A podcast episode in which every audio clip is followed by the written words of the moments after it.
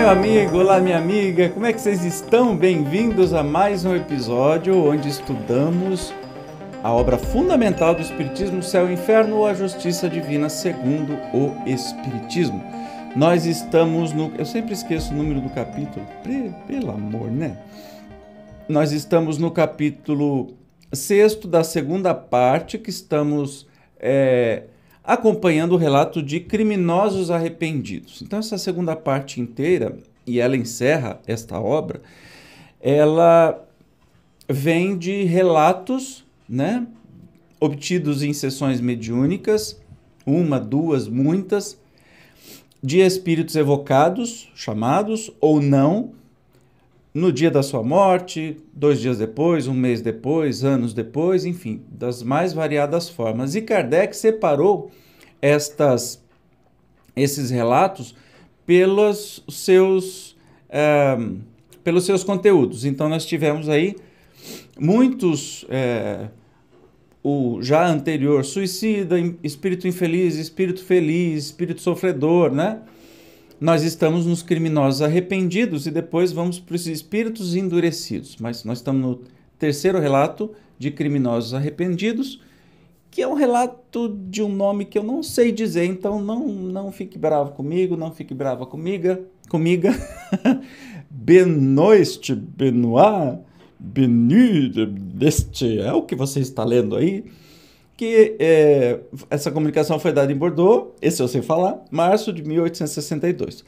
Um espírito apresenta-se espontaneamente ao médium sob o nome de Benoist, Benoit, Benoit, dizendo ter morrido em 1704 e padecer horríveis sofrimentos. Espera lá, 1862, esse espírito morreu em 1704.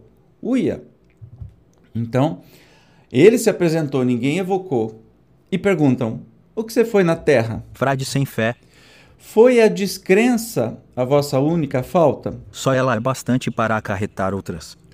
É, podereis dar-nos alguns pormenores sobre a vossa vida?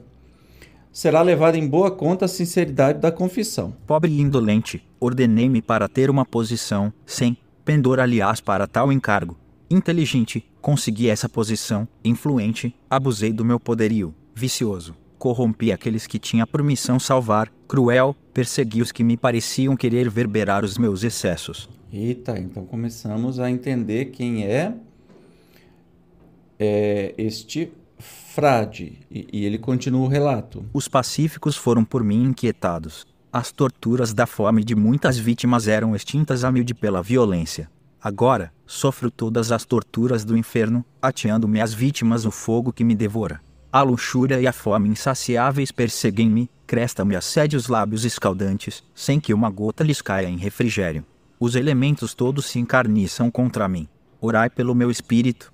Aí você percebe como era um frade que fez tudo errado, não tinha vocação e fez só para ter posição social e foi muito FDP para todo mundo ele está relatando que comumente se tinha é, na, na, na, do, na, obra, né?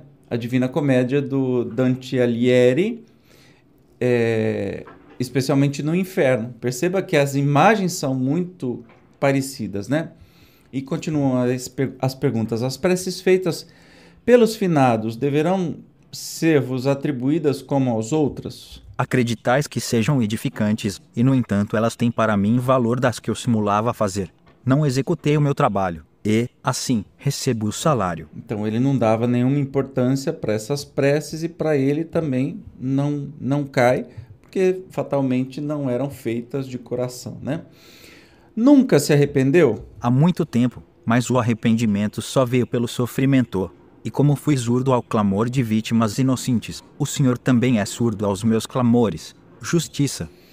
Reconheceis a justiça do Senhor, de Deus, né? Pois bem, confiai na sua bondade e socorrei-vos do vosso auxílio, do seu auxílio. Os demônios berram mais do que eu, seus gritos sufocam-me, enchem minha boca de pés fervente. Eu fiz, grande o Espírito não pode escrever a palavra Deus. Então, ainda está torturado arrependido, mas ainda não consegue sequer falar a palavra Deus, não se sente digno ou pelo temor ou por saber de tudo aquilo que fez de errado, né?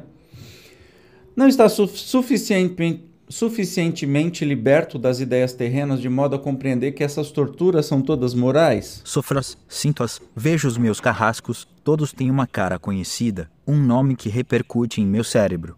Interessante que isso pode, um, ser uma própria criação mental dele que toma forma no mundo espiritual, a gente tem essa capacidade de plasmar. Dois, podem ser as próprias vítimas, né, que pelo jeito foram inúmeras, que ele, é, pelo jeito ele não matou ninguém, mas ele fez muita gente sofrer durante a vida toda. Outra pergunta, mas que poderia impelir-vos ao cometimento de tantas infâmias? Os vícios de que me achava saturado, a brutalidade das paixões. Nunca implorastes a assistência dos bons espíritos para vos ajudarem a sair dessa contingência? Apenas vejo os demônios do inferno. E quando estava na terra, temia esses demônios? Não, absolutamente, visto que só cria no nada. Os prazeres lá, todo o transe constituíam o meu culto. E, pois que lhes consagrei a vida, as divindades do inferno não mais me abandonaram, nem abandonaram. Então, ele não acreditava em absolutamente nada, não tinha medo de absolutamente nada, mas depois que morre, é perseguido pelos seus algozes e pelas suas próprias criações mentais, pois a nossa consciência tem um aviso, um self-aviso, que nós estamos fazendo besteira. A gente pode querer ignorar isso mas ela está lá. E no mundo espiritual, aí grita, né? Aí não tem jeito. Então, não lobrigais um termo, um termo para esses sofrimentos, ou seja, você não espera um termo para esse sofrimento? O infinito não tem termo. Olha a situação de desespero, mais de 100 anos depois, ele ainda está naquele tormento que é, teve depois de desencarnar. Mas Deus é infinito na sua misericórdia, e tudo pode ter um fim quando lhe aprouver. Se ele o quisesse. Então, ele se sente tão culpado, tão culpado, que acha que Deus não quer que ele pare de sofrer. Por que vos viestes escrever aqui, ou seja, por que você apareceu aqui no centro? Não sei mesmo como, mas eu queria falar e gritar para que me aliviassem. Interessante. E esses demônios não vos inibem de escrever? Não, mas conservam-se à minha frente e esperam-me. Tá. Bem por isso, eu desejaria não terminar. Olha que interessante. A primeira vez que deste modo escreve? Sim. E sabia que os espíritos podiam assim aproximar-se dos homens? Não. Como, pois, percebeste? Não sei. Que sensações experimentastes ao acercar-vos de mim? Um como entorpecimento dos meus terrores.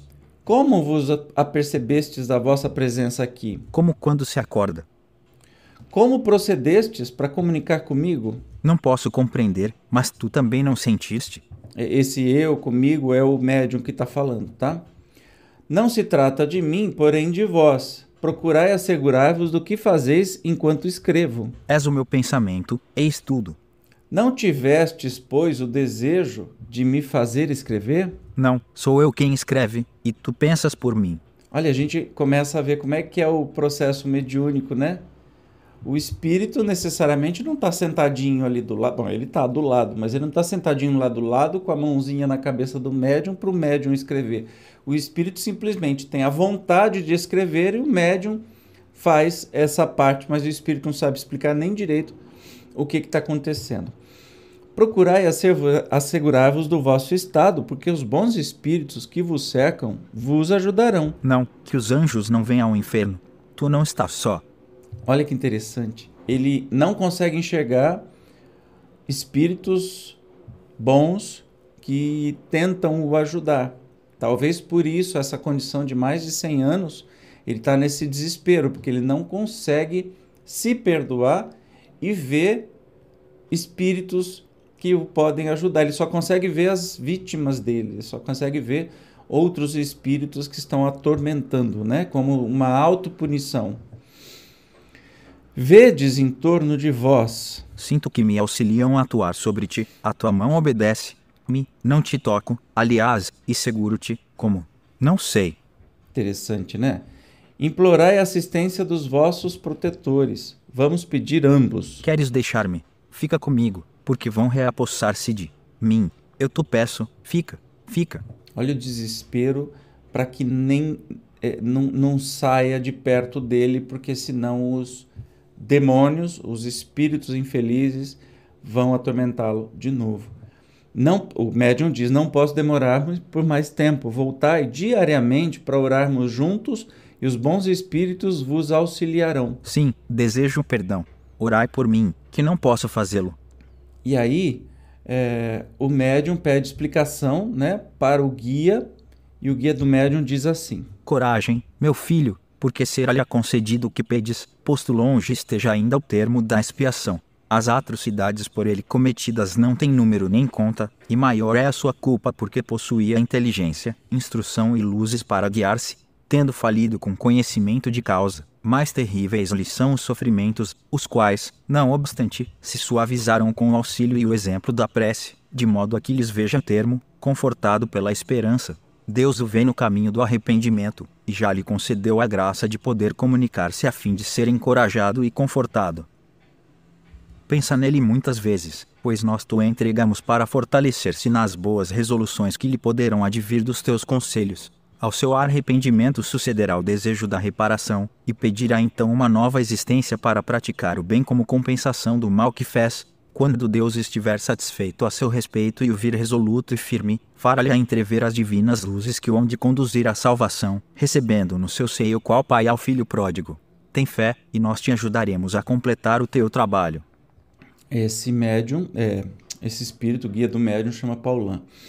E Kardec diz assim: colocamos este espírito entre os criminosos, posto que não atingido pela justiça humana, porque o crime se contém nos atos, que não no castigo infligido pelos homens. O mesmo se dá com o que se segue. Então, assim, este espírito deste frade não foi punido pela justiça divina, mas pela sua própria consciência. Percebe que ninguém escapa às leis divinas? Não é Deus que pune, não é Deus que castiga. Deus não castiga, Deus não perdoa, porque ele não se ofende, né? É a nossa própria consciência que nos coloca nessa condição e, e nos cria este inferno que é, vai do, das nossas crenças em vida. A gente vai ele era um frade, ele pensava como um inferno descrito por Dante na Divina Comédia. Mas se fosse um espírita, talvez pensaria no umbral descrito no nosso lar. Olha que doido. Pois é. É isso que acontece. Então a gente não consegue fugir impune. Ah, mas pessoa roubou, foi um político corrupto a vida inteira e morreu velhinho. A justiça não alcançou. Então, a justiça dos homens. Quantos Quantos não vão desse mundo sem nenhuma justiça dos homens feita? Mas assim que viram do outro mundo, hum, a coisa é feia, hein? A parada é dura. Então, que a gente possa se lembrar muito disso na hora de fazer as coisas erradas por aqui, mesmo que ninguém descubra, depois a nossa consciência sabe. Nós vamos criar nosso, a nossa própria punição. Até percorrer um caminho que pode ser menos ou mais longo, por exemplo, né, como desse frade, mais de 100 anos em tormento, para começar, foi levado pelos espíritos amigos, foi levado para se comunicar, para poder tirar esta autopunição de que ele o tempo todo fala, que ele não merece, que ele só vê espírito ruim, que só vê capeta, que anjo não desceria o inferno para o ajudar, é, que ele estava lá não sabia nem porquê, como, obviamente, foi levado por espíritos amigos, espíritos mais felizes. Então, aí a gente percebe que podemos criar um inferno particular, não é um lugar, é um estado de consciência. Então, que a gente vai treinando desde hoje, para que quando a gente desencarnar, não, não ter muitas surpresinhas e não ter sofrimento desnecessário. Que jeito? Fazendo certo. Fazendo o melhor que a gente pode fazer. No próximo encontro, vamos estudar mais um caso, o espírito de Castelnaudary. Também não sei se é assim que fala. Eu te espero como sempre. Obrigado por estar comigo até aqui. Tchau.